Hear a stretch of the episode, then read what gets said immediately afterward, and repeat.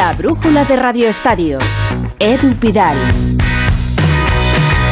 Voy a ser sincero yo también, como la torre, no imaginaba que España iba a estar este lunes 19 de septiembre celebrando el Eurobásquet, el cuarto de su historia y posiblemente el más meritorio, decíamos, por todos los condicionantes que ha tenido este equipo. Los que ya no están, las lesiones de los que debían haber estado, un grupo de jóvenes bien arropados por algunos veteranos y sobre todo la dirección de un entrenador espectacular que ha sabido llevar el oro a un equipo que todos pensaban, pensábamos, era de transición. Y están en directo en el Wizzing Center celebrando en el Palacio de los Deportes. Alberto Pereiro, ¿qué está sucediendo ahora mismo?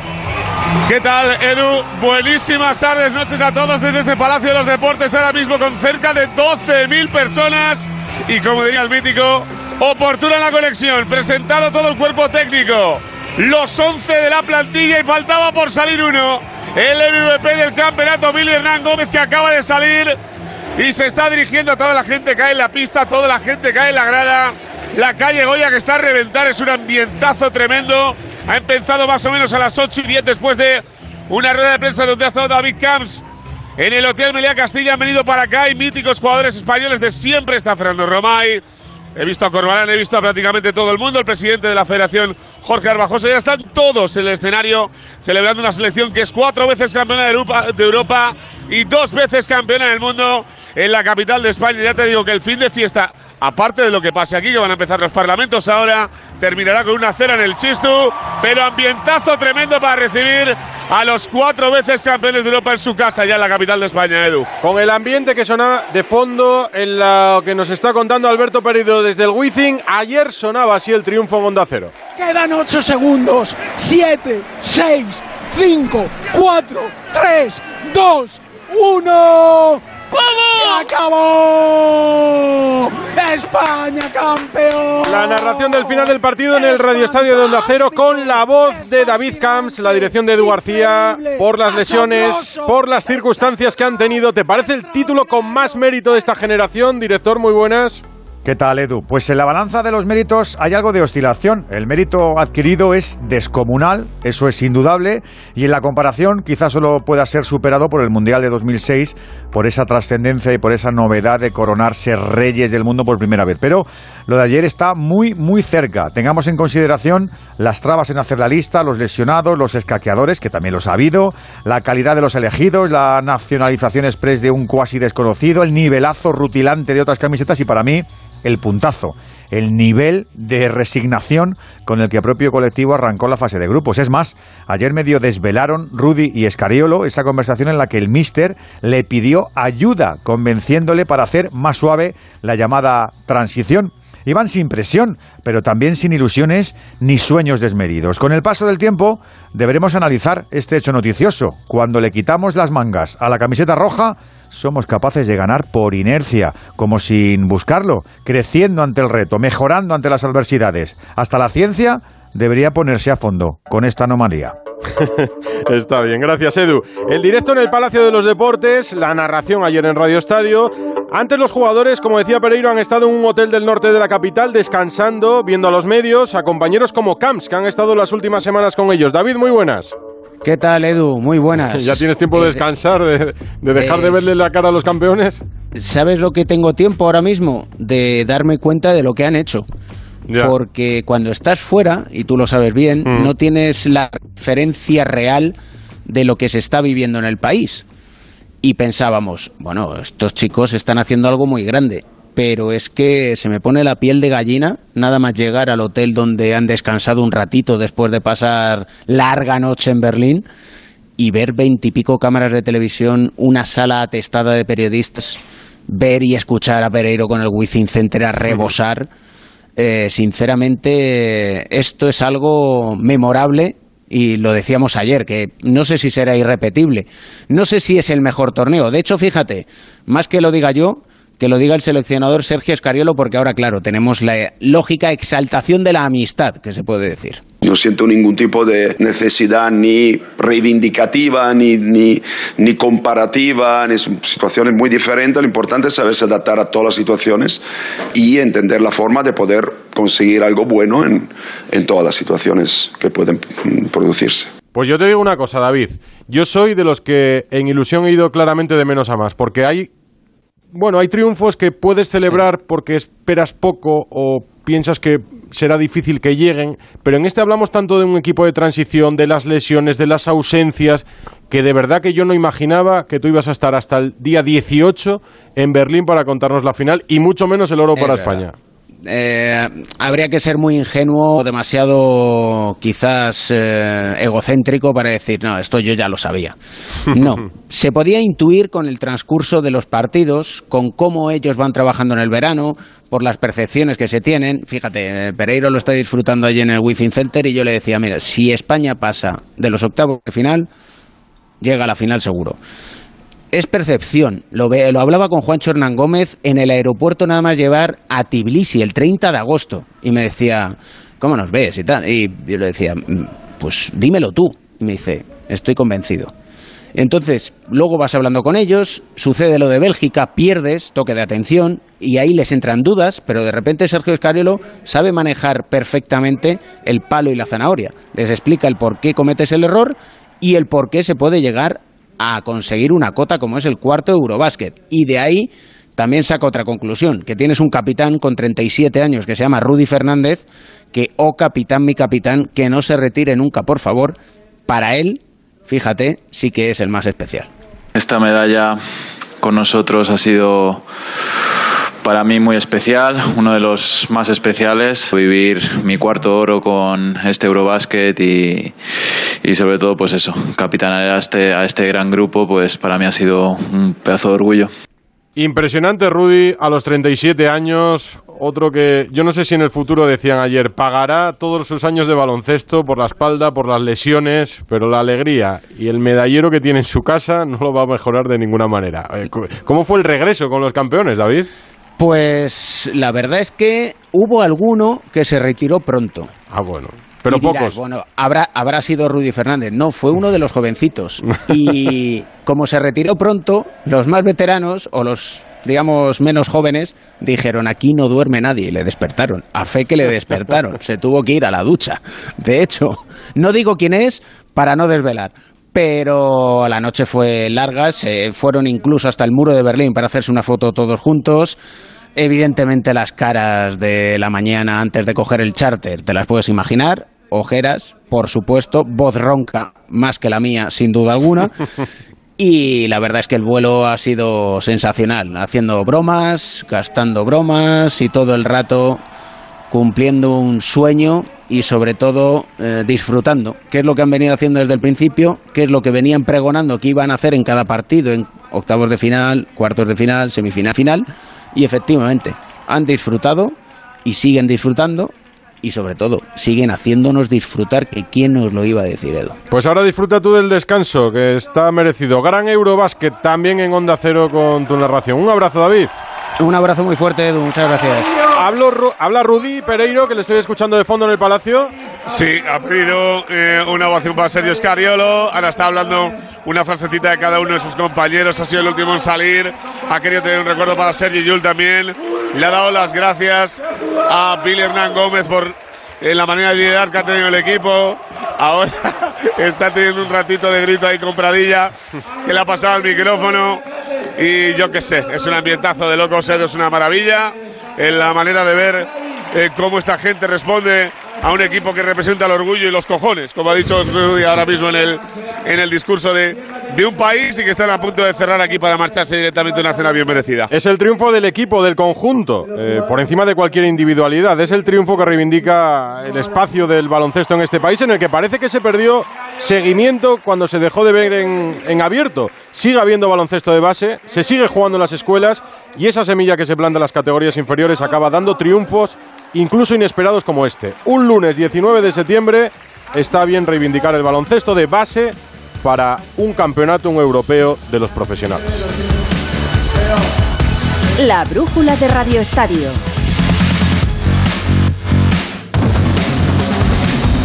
Si Marilyn Monroe y su perro Muff hubieran tenido un percance en coche, en línea directa habríamos cuidado de su mascota con hasta 1000 euros en veterinario. Cámbiate y llévate una bajada de hasta 150 euros en tu seguro de coche y además la cobertura de mascotas de regalo. Nunca sabrás si tienes el mejor precio hasta que vengas directo a lineadirecta.com o llames al 917-700-700. El valor de ser directo. Consulta condiciones.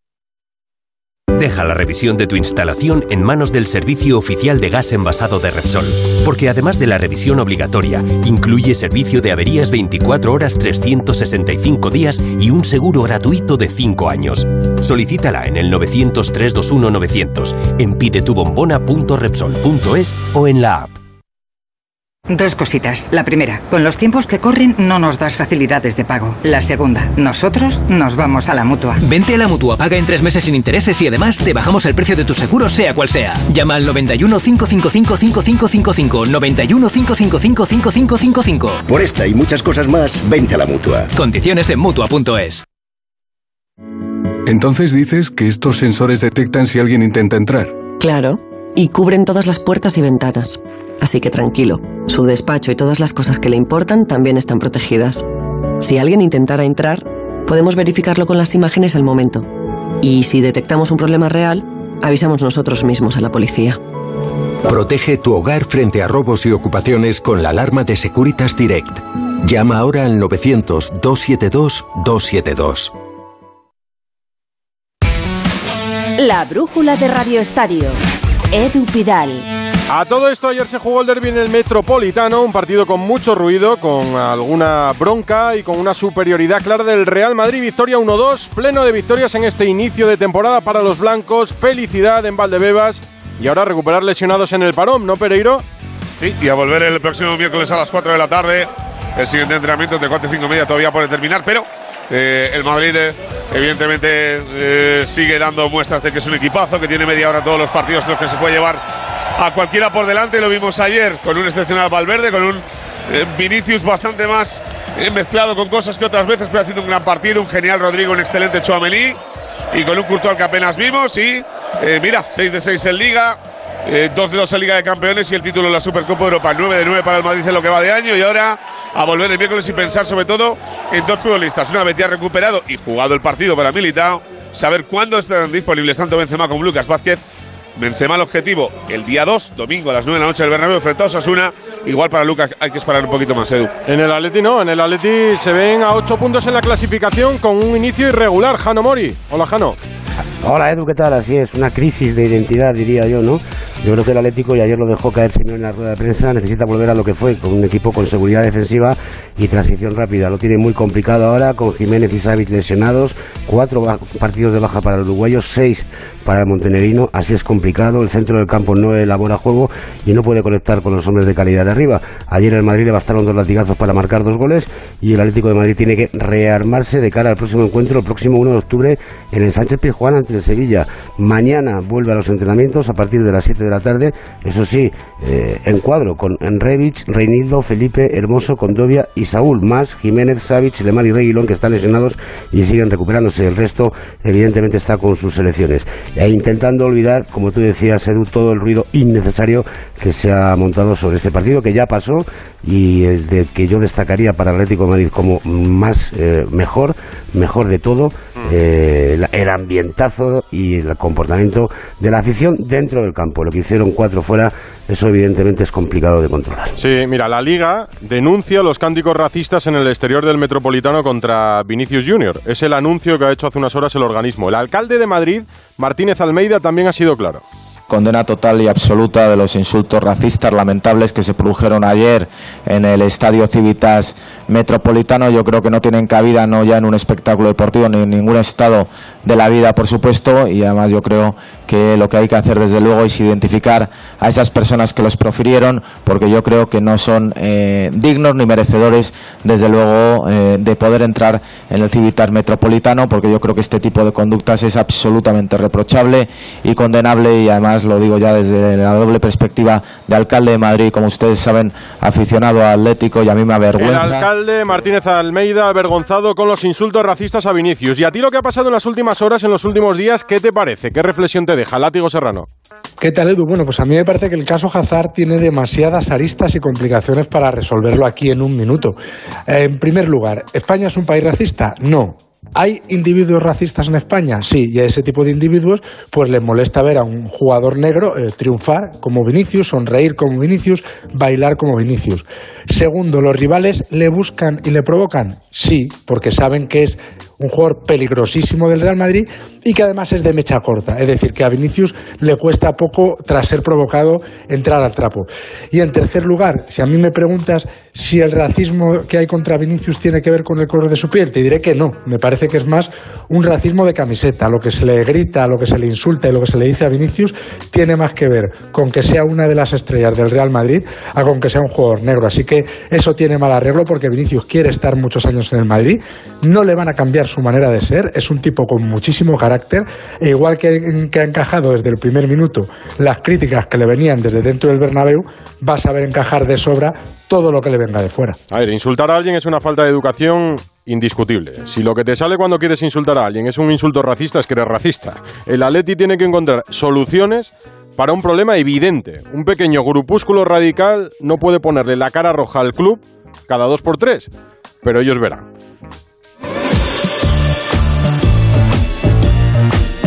Y ojo que empezamos una semana de selecciones. Descansa la liga en primera división por los partidos de los internacionales concentrados desde este mediodía en Las Rozas. Con ellos Fernando Burgos. Hola Fernando. Hola, ¿qué tal? Muy buenas. Pues la última convocatoria de la selección, la última concentración antes del Mundial de Qatar. Luego nos vamos a ir al 14 de noviembre, que ahí va a empezar verdaderamente la concentración para el Mundial. A las 7 se ha iniciado, ya ha terminado, el primer entrenamiento de la selección española en la ciudad del fútbol, con todos los futbolistas que convocó el pasado viernes Luis Enrique, los 25. Y sí, primer entrenamiento con los mayores de Nico Williams y primer entrenamiento también con los mayores de Borja Iglesias. Bueno, tienen nueve años de diferencia. Nico Williams 20, hizo un gol, Borja Iglesias 29. Ayer hizo dos con el Betis y le está pisando los talones a Robert Lewandowski. Luego, algunos entrenaron con más intensidad, otros con menos, como por ejemplo de Carvajal, de Coque o de Pau Torres, además de Marcos Llorente. Eh, todos ellos jugaron en el día de ayer su partido de, de liga. De momento, mucha tranquilidad y para mañana 11 de la mañana como el miércoles y el jueves entrenamiento cerrado del equipo nacional mañana habla el capitán del Valencia que vuelve a esta selección y que quiere un puesto para el mundial José Luis Gallá Mañana y esta noche más de la Roja en el Radio Estadio Noche con Aitor Gómez y con Burgos, ahora desde Las Rozas. Gracias Fernando.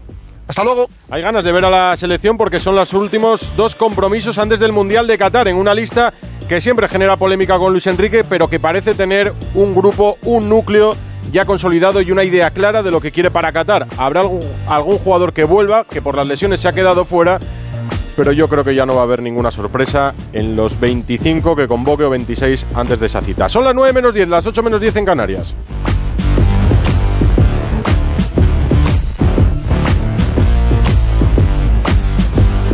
La brújula de Radio Estadio.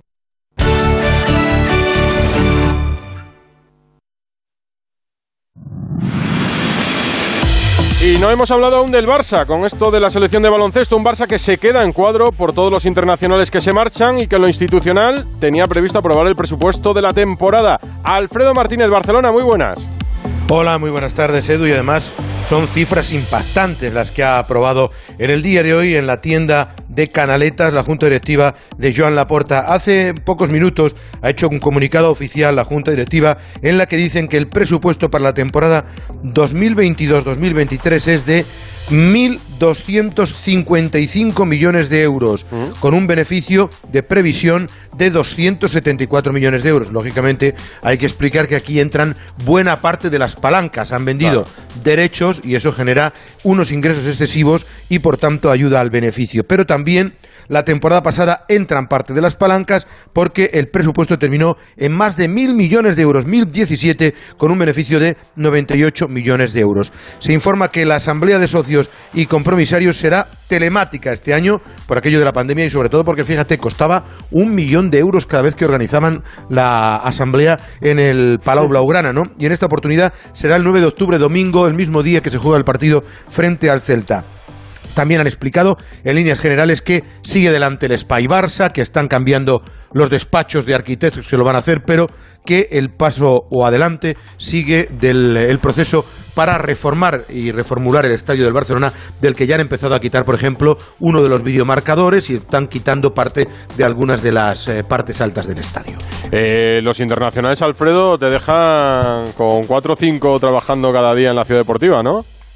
Pues prácticamente seis jugadores. Y además, fíjate tú qué futbolistas. Jugadores como, como Gerard Piqué, que en su día mm, Sergi Roberto hubieras pensado que estarían en una convocatoria y sin embargo ahora son los que se quedan aquí. Apenas están Héctor Bellerín, Marcos Alonso, que debería haber ido, Ansu Fati, o Iñaki Peña. Esos son los únicos que va a tener Xavi a lo largo de esta, semana, porque se van seis con España, otros dos con la sub-21, como son Arnaut Tenas y Valde, dos con Francia, vuelve Dembélé, está Ter Stegen con la selección alemana, lógicamente Lewandowski, que hoy ha hablado en la concentración de la selección polaca, hablando maravillas de su integración en Can Barça, Araujo con Uruguay, Christensen, Rafinha con Brasil, que sigue con Costa de Marfil, o De Jong y Memphis, que están de moda en la selección holandesa. Sí, éxodo de 18 jugadores que se marchan y que prácticamente le imposibilitan a Xavi preparar el próximo partido que a la vuelta del parón será frente al Mallorca el próximo día 1 de octubre. El 1 de octubre vuelve la liga. Gracias, Alfredo. A ti, hasta luego. Hay más noticias sobre fútbol, claro, en primera división. Daniel Turegano, muy buenas. ¿Qué tal, Edu? John Morcillo ha renovado con el Athletic de Bilbao por una temporada más. El extremo acababa contrato en, junio de 2023, por lo que seguiría ligado a los Leones hasta 2024. Otra renovación, la de Billy hasta 2027 con el Valencia. Por otro lado, Leandro Cabrera, el defensa central del español, se suma a la concentración de Uruguay tras la lesión de Croates y un dato que te doy, Edu, cuando Yago Aspas no marca en un partido, el Celta no puntúa. La dependencia de Yago Aspas llega hasta tal punto que ha firmado 5 de los 8 goles que ha marcado el equipo. Pues ni siquiera le han servido esos goles para ir en la lista de Luis Enrique a la selección, con todas las bajas que tiene arriba, incluso de delanteros. Fútbol femenino, Liga Jornada de Liga y previa de Champions. Ana Rodríguez, pues buenas. Comenzó por fin la primera liga profesional de fútbol femenino y tenemos al primer líder de esta liga profesional, el Athletic Club de Bilbao, después de ganar 3-0 al Sporting de Huelva y a Lucía Pardo, que hizo historia, se convirtió en la primera goleadora de esta liga profesional, la jugadora del Madrid de Club de Fútbol Femenino. Victorias también del Barcelona ante el Granadilla, del Real Madrid ante el Valencia y de la Real Sociedad ante el Villarreal. Real Madrid y Real Sociedad, como decía, juegan esta semana sus partidos de ida de la última previa de la Champions. Mañana a las 7 Real Sociedad Bayern de Múnich en el Real Arena, en Anoeta, en la antigua Anoeta, y el miércoles a las 6 en Noruega, Rosenborg, Real Madrid. Dos buenos partidos. Ya han cobrado las árbitras en esta jornada de liga, ¿no? Han cobrado de los partidos que han pitado, por supuesto. Las, que, las que, hayan pitado, desde luego, han cobrado su ¿Va a venir alguna polémica más antes de la Navidad con el fútbol femenino o no? Yo entiendo que las jugadoras ahora habrán dicho, pues nosotras también tendremos que, subir el salario mínimo exactamente nuestro en el convenio, que está ahora mismo en 16.000 euros con una parcialidad del 75%. ¿Tienes preparado ya ellas juegan de mañana? Estamos en ello, estamos en ello, pero mañana a eso de las 5 de la tarde seguro que sale. Pendientes. Y también Juego de Plata. En la web de Onda Cero, segunda división. La jornada se cierra hoy en Tenerife, Raúl Granado. ¿Qué tal Edu? Muy buenas. Pues esta sexta jornada en segunda que se va a cerrar hoy con el partido entre Tenerife y eh, Málaga. Un partido importante en la zona baja de la clasificación porque los dos están en mala situación y necesitan de manera acuciante esos tres puntos. Una jornada que nos deja un nuevo líder, en este caso el Deportivo Alavés. Segunda es la Unión Deportiva Las Palmas. Son los dos equipos en ascenso directo. Y en el playoff, Granada, Cartagena, Eibar y Burgos. Ojo a lo del Burgos porque de momento es el único equipo de la categoría al que no le han metido un solo gol y su portero José Antonio Caro, el único de las cinco grandes ligas que todavía no ha recibido gol. Así que eh, dato importantísimo en cuanto a la parte defensiva. Por abajo en problemas siguen una semana más Leganés, Racing de Santander, el Málaga con el partido de esta noche y el Mirandés, que es el colista y quien cerra la clasificación en una situación que ya también empieza a ser preocupante. Por cierto, aviso a navegantes que todo el mundo esté pendiente este fin de semana porque ya sabéis, para la primera división, pero una vez más, la segunda no lo hace y eso sí, los jugadores internacionales no podrán jugar con sus respectivos equipos. Es una de las peleas que tuvimos la temporada pasada, porque hay muchos equipos con un presupuesto muy alto que dependen en gran medida de esos jugadores internacionales, que se marchan con selecciones o de jugadores jóvenes que se marchan con las selecciones sub-21 y compiten en una desigualdad de condiciones que debería desenrojar a los confeccionan los calendarios en segunda división. ¿Por qué para la primera y no la segunda? Si ya es profesional, en fin. En tenis, el campeón del US Open Alcaraz ha estado hoy en Madrid y en ese acto un hombre de onda cero, Rafa Fernández. Hola Edu, recién llegado desde Valencia, donde ayer certificaba ese pase con el equipo español a cuartos de final de la Davis, donde España se medirá a Croacia. Carlos Alcaraz aparecía sonriente, pero con cara de cansancio en la sede de BMW España, marca que ha decidido apostar por el tenista murciano, quien ha asegurado sentirse cómodo como número uno mundial, trono que espera defender en los cuatro torneos que le quedan hasta final de año. Astana, Basilea, París-Bercy y el torneo de maestros. A pregunta de Onda Cero, Alcaraz ha mostrado su admiración por la carrera deportiva de Roger Federer, a quien considera un regalo para el tenis, aunque lamenta que no va a poder enfrentarse a él como profesional, también sabe sacar el lado positivo. Siempre he querido enfrentarme contra él, no va a poder ser, pero bueno, mejor así a, que me hubiera ido con una derrota. Pues acaba el lado humorístico en un Carlos Alcaraz que con el Victory eh, dando sus últimos coletazos apunta a grandes duelos con Yannick Sinner y sitúa como el tercero en discordia para los próximos años a el alemán Zverev. Edu, Parece claro que ha llegado en el momento exacto para que la transición sea lo más dulce posible con nuestro gran Rafa Nadal. El tiempo dirá si consigue mantenerse como el Manacorí en el número uno del mundo muchas, muchas semanas. El miércoles la eliminatoria frente a Croacia, en el camino hacia la fase final de la Copa Davis. Más noticias de este lunes 19 de septiembre. Jorge Montoro. Muy buenas, Edu. Pues empezamos con ciclismo. Noruega domina la lucha contra el reloj en el Mundial. Al oro de Tobias Fox en la prueba de élite se suma ahora el de Soren Guarenshol, de 22 años, en la prueba contra el crono sub-23 del Campeonato del Mundo que se celebra en Golongón. El mejor español fue Raúl García Pierna, que acabó octavo. Por otra parte, en pádel llega el tercer máster del año del World Padel Tour a la Caja Mágica, una prueba por todo lo alto que llega a la capital de España donde estarán los mejores jugadores y jugadoras del mundo. En rugby, en el Alcobendas no podrá participar en la división de honor masculina en la temporada 2022-2023 ni tampoco en la final de la Copa del Rey debido a que lo consideran alineación indebida en todas las intervenciones del jugador Gavin Van de Ver, que según el Comité Nacional de Disciplina Deportiva de la Federación Española de Rugby considera ilegal. Por lo tanto, eh, están eliminados tanto de la Liga y de la Copa y la Alcobendas. Entendible. Gracias, Jorge. Ya ves que ha tenido de todo el fin de semana. Qué bárbaro. Lo de Vinicius, ¿qué te parece, Rafa? Pues mira, yo creo que efectivamente, cuando tú insultas, si insultas como un racista es que eres un racista, efectivamente. Y no es lo mismo llamarle a alguien negro de mierda, por ejemplo, que llamarle cualquier otra cosa. Y prueba de ello es el Código Penal, que tiene un agravante para los delitos de odio, ¿no? Eh, y creo que mm, nos hemos acostumbrado durante un tiempo demasiado largo a, que, a convivir con eso en los estadios. Mm. Y que eso regrese es lamentable, estrictamente lamentable. No tiene ningún tipo de justificación, ni en el baile de Vinicius, ni en el... que otra cosa que le guste o no le gusta a la afición que le, que le bailen en el estadio pero chico, es que en el campo se producen cosas que no todos le pueden o le tienen que gustar. Yo a veces pensaba en partidos como el de ayer que es un mal ejemplo llevar a un niño a un campo de fútbol para que vean cómo se insulta a un jugador ¿Cómo se insulta en general? Si lo que escuchas son insultos racistas, la educación que le damos y el ejemplo que le damos a los más pequeños, desde luego es el alejarles del mundo del Tenemos fútbol. Tenemos el caso aquel de Dani Alves, ¿te acuerdas? Cuando le lanzaron un plátano y Por ejemplo. Son cosas que son, no se puede ver en un campo de fútbol, sencillamente. Esperemos que vaya a otra cosa.